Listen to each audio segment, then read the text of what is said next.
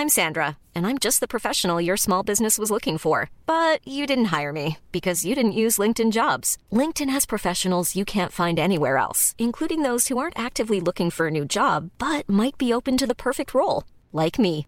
In a given month, over 70% of LinkedIn users don't visit other leading job sites. So if you're not looking on LinkedIn, you'll miss out on great candidates like Sandra. Start hiring professionals like a professional. Post your free job on linkedin.com/people today. Vous avez certainement déjà entendu parler du dodo. Il est attachant, ce drôle d'oiseau, et pourtant, il a entièrement disparu de la surface de la Terre il y a des décennies. Et l'humanité n'y est pas pour rien. Je suis Marie Trébert et aujourd'hui nous allons rendre hommage au dodo. Bienvenue dans la sixième extinction, le podcast Numérama pour mieux comprendre les menaces qui pèsent sur le vivant.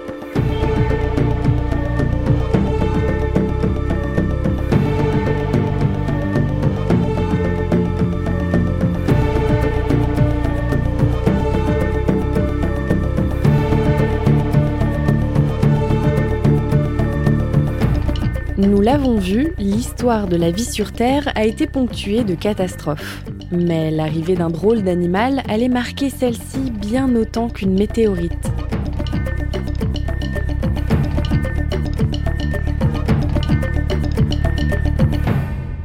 Cet animal, c'est Homo sapiens. Une arrivée qui ne s'est d'ailleurs pas faite d'un coup, puisque l'origine de l'être humain, du genre Homo, se situerait il y a environ 2,8 millions d'années. Et aujourd'hui, Homo sapiens, apparu il y a environ 300 000 ans, est le dernier représentant de ce genre. Le Paléolithique, qui constitue la période la plus ancienne concernant l'évolution technique et culturelle de l'être humain, entre 1 million d'années et 8000 avant notre ère, va marquer un tournant sur la manière dont cet animal étrange va conquérir et utiliser la nature à son avantage. Maîtrise du feu, fabrication d'outils, élaboration de campements, chasse et pêche. Aujourd'hui, les scientifiques ont établi que des espèces ont disparu pendant cette large période d'installation de l'être humain.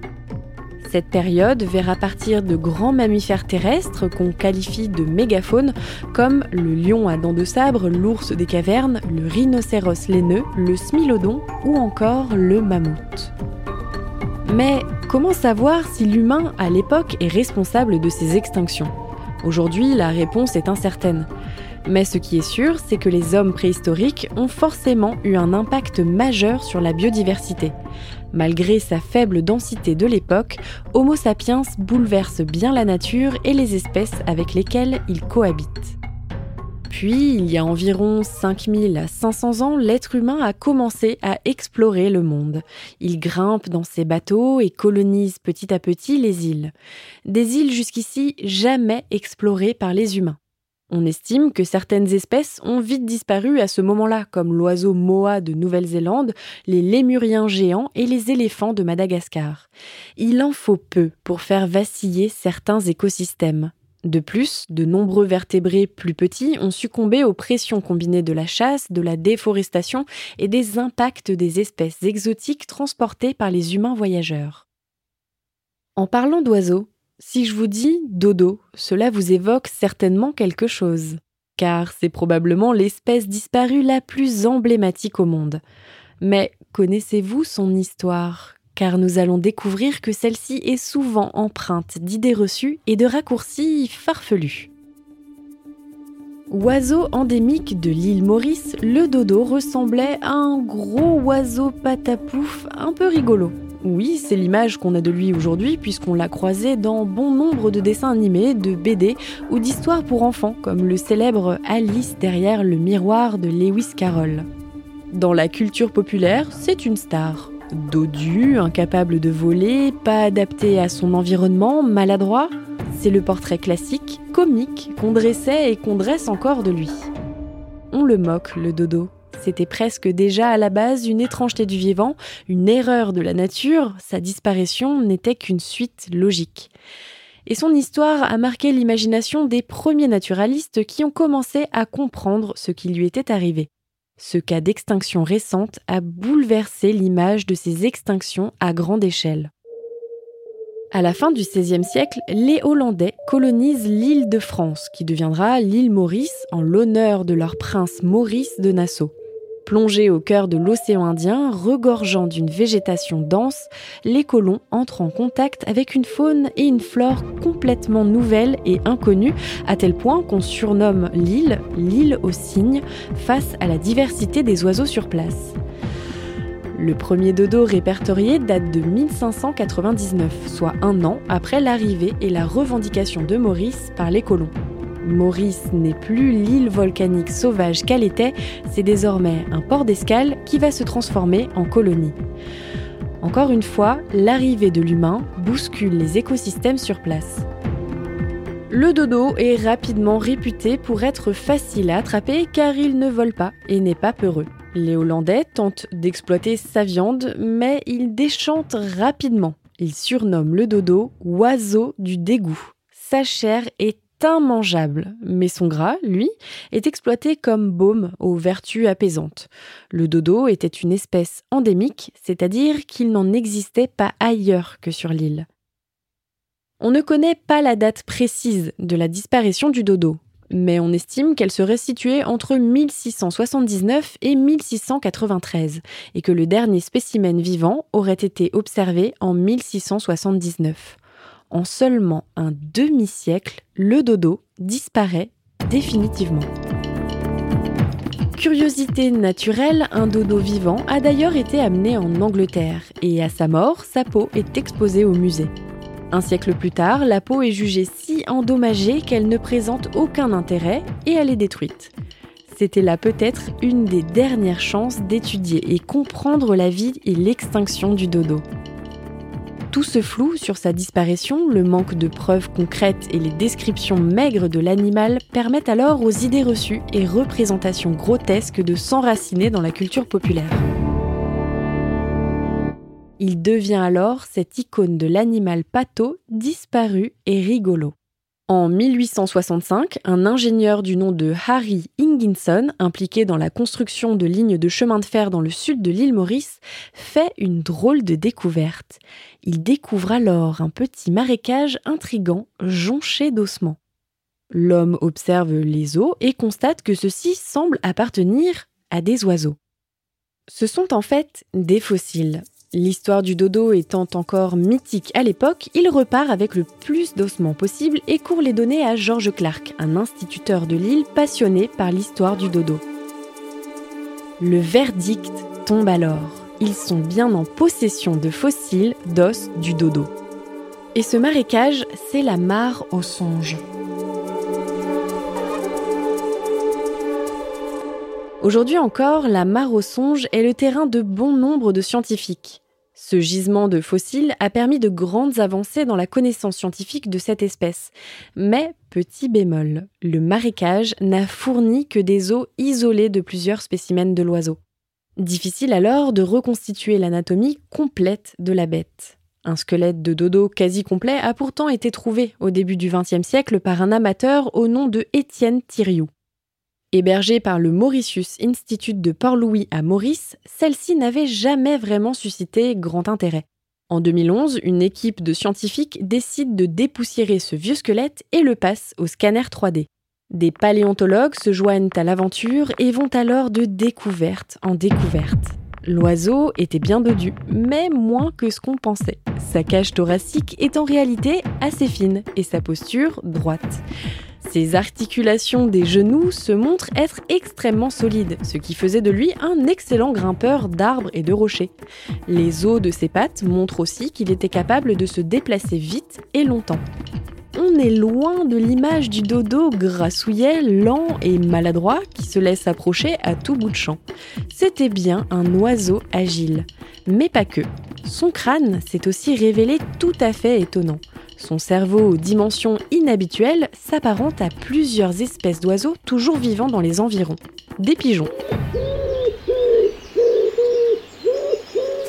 Le dodo était doté de grands bulbes olfactifs lui permettant de sentir les fruits mûrs par exemple et disposait donc d'un excellent flair. Son cerveau s'est révélé être proportionnel à sa taille corporelle, ce qui est donc un indicateur fiable pour dire que non, il n'était pas complètement stupide. Le mythe du dodo s'effondre. Mais les surprises ne s'arrêtent pas là. Géologues, paléontologues et autres chercheurs aux multiples disciplines se sont affairés pour résoudre les énigmes du dodo. L'île Maurice est une île qui a été traversée par des épisodes volcaniques parfois extrêmement brutaux. Il y a 4200 ans, un épisode de sécheresse d'une rare violence s'abat sur place. Des incendies ravagent les forêts et l'eau se fait rare. Le peu d'eau qu'il reste est contaminé par les excréments des animaux laissés sur place et des bactéries toxiques se mettent à pulluler. Les scientifiques estiment qu'à l'époque, des milliers d'individus, d'une vingtaine d'espèces, ont péri. C'est ce qu'ont révélé les ossements trouvés dans la mare aux songes, constitués certes de dodo, mais aussi de poissons et de reptiles. Mais le dodo avait survécu à ça à cette catastrophe énorme de l'époque. Si on dépeint le dodo comme une victime disparue, le récit du dodo est aussi le récit d'un survivant. Il a littéralement survécu à un des épisodes les plus rudes qu'a connu l'île. Et en un battement de cils, avec l'arrivée de l'humain, il a disparu. En 50 ans.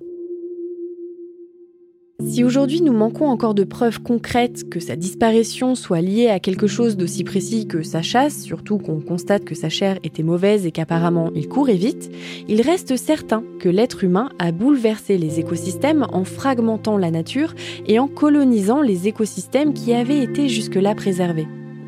Introduction d'espèces prédatrices et invasives qui ont dévoré les œufs des dodos, colonisation de l'île, chasse, bien d'autres espèces ont dû pâtir de ces bouleversements sur l'île à l'époque. Peut-être même que d'autres ont disparu plus silencieusement.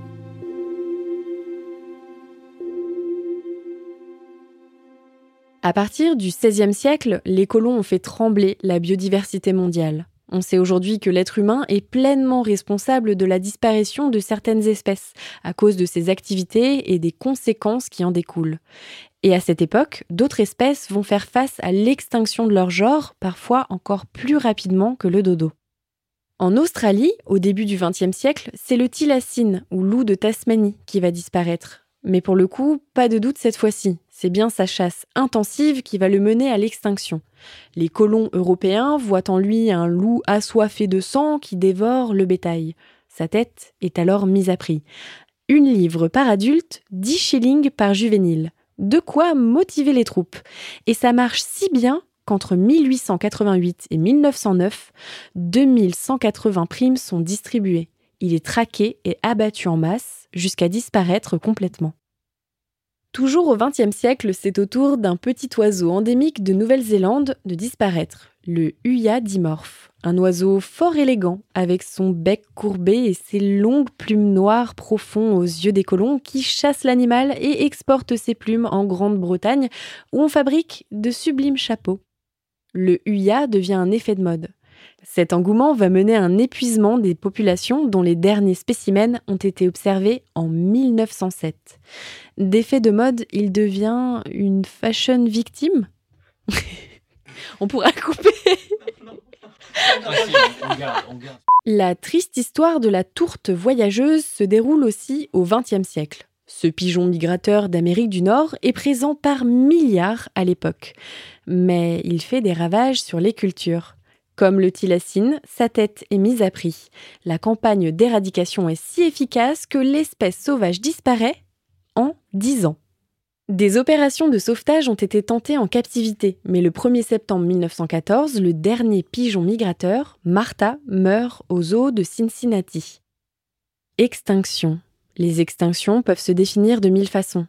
Lente, rapide, brutale, soudaine, mais une chose est sûre, l'humain catalyse les extinctions. C'est ce que nous soufflent ces récits de dodo et de colons assoiffés de nouvelles terres. Le dodo nous souffle aussi à quel point la compréhension de celle-ci est longue et nécessite un intérêt et des moyens scientifiques indispensables pour aller de l'avant et freiner l'effritement actuel de la biodiversité. Surtout que ces espèces, facilement identifiables et traçables, ne sont que la partie immergée de l'iceberg. car les insectes, la macrofaune et autres petits organismes aussi pâtissent de la présence de l'humain, au-delà des oiseaux et autres mammifères. Imaginez. Imaginez un instant que les dodos envoyés vivants à des zoos aient réussi à s'adapter et proliférer. Imaginez que le dodo soit aujourd'hui presque éteint à l'état sauvage, mais d'un côté, pas de panique, il est bien présent dans tous les zoos et à tel point répandu que celui-ci soit même devenu un animal domestique. Quelle vision de la conservation du dodo auriez-vous? Seriez-vous inquiet pour le dodo de manière générale s'il est abondant au niveau domestique? Si cette histoire vous semble farfelue, sachez qu'elle est pourtant bien réelle à l'échelle d'une autre espèce, l'axolote. Et c'est cette histoire paradoxale que nous découvrirons au prochain épisode. C'était le troisième épisode de la sixième extinction, un podcast Numérama en six volets à retrouver sur toutes les plateformes d'écoute.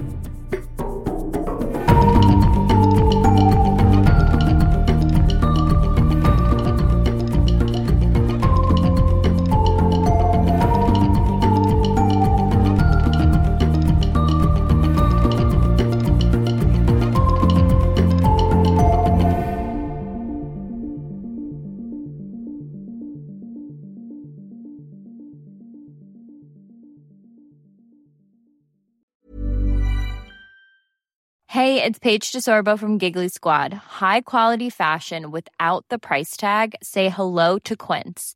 I'm snagging high-end essentials like cozy cashmere sweaters, sleek leather jackets, fine jewelry, and so much more. With Quince being 50 to 80% less than similar brands. And they partner with factories that prioritize safe, ethical, and responsible manufacturing. I love that. Luxury quality within reach. Go to quince.com slash style to get free shipping and 365 day returns on your next order.